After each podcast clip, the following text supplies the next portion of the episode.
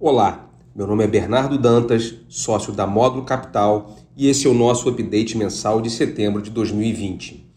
No mês, o fundo Módulo 1 FIC-FIA se desvalorizou em 4,5%, comparado a uma queda de 4,8% do Ibovespa e uma alta de 0,7% do IPCA mais o yield do IMAB 5+.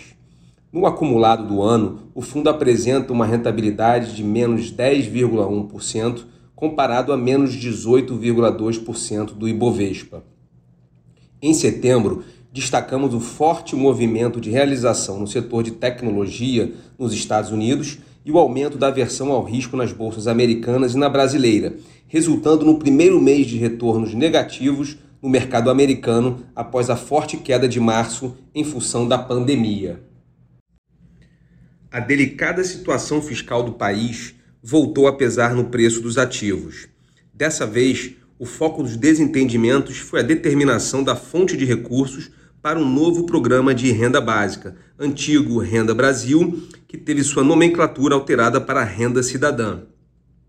Mais especificamente, os líderes de partidos no Congresso, com o apoio do presidente da República, apresentaram proposta pela qual o Renda Cidadã seria financiado com recursos destinados ao pagamento de precatórios e do Fundeb, o Fundo de Manutenção e Desenvolvimento da Educação Básica. A reação negativa do mercado foi imediata, já que a solução apresentada se assemelha a uma pedalada fiscal. À medida que o Fundeb não é contabilizado no teto de gastos e a limitação dos precatórios é apenas uma rolagem forçada de dívida. Ainda no começo de setembro, o governo encaminhou ao Congresso Nacional a proposta de reforma administrativa para modernizar e reduzir os gastos com pessoal, focando nos novos entrantes no serviço público. As bolsas americanas tiveram um mês de forte correção, puxadas pelas empresas de tecnologia, com o Dow Jones e o S&P caindo 2,2% e 3,9% respectivamente. O índice Nasdaq, que tem um peso maior do setor de tech, teve uma queda de 5,2%.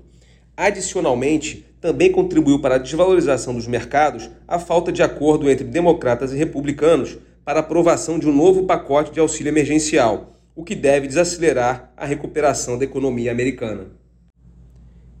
Em relação à pandemia, a disparada de casos de Covid-19 na França, Itália, Espanha e Reino Unido também inspira preocupação.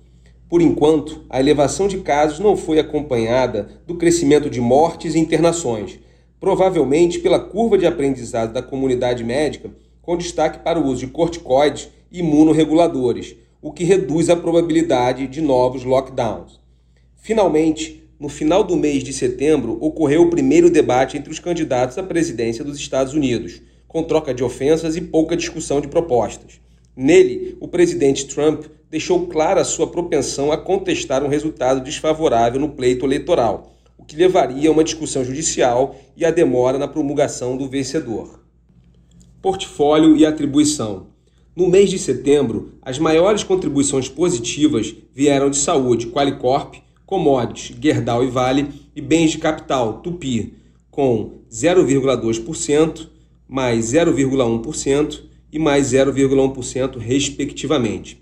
Do lado dos detratores, Consumo e Varejo, Lojas Americanas, Via Varejo e Marisa com menos 1,7%, Financeiros Diversos, Bradesco, Banco do Brasil e Sul América com menos 1% e Utilidades Públicas, Equatorial, CESP e Sanepar com menos 0,9% foram os destaques negativos.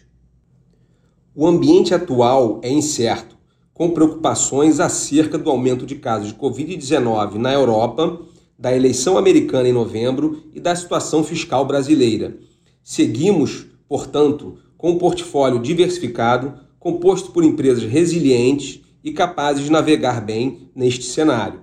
Os setores mais importantes no fundo são consumo e varejo, com 20%, cujos drivers são o desempenho no mercado interno e e-commerce, commodities, com 16%, com teses globais e atreladas ao dólar, utilidades públicas com 16% e financeiros diversos com 15%. No mês, fizemos dois novos investimentos em logística e infraestrutura que representaram 6,5% da carteira. Mantivemos a exposição de 93% e já, já que seguimos enxergando um prêmio de risco saudável em nossas empresas. Esse foi o nosso update mensal de setembro. Até o próximo update e bons investimentos.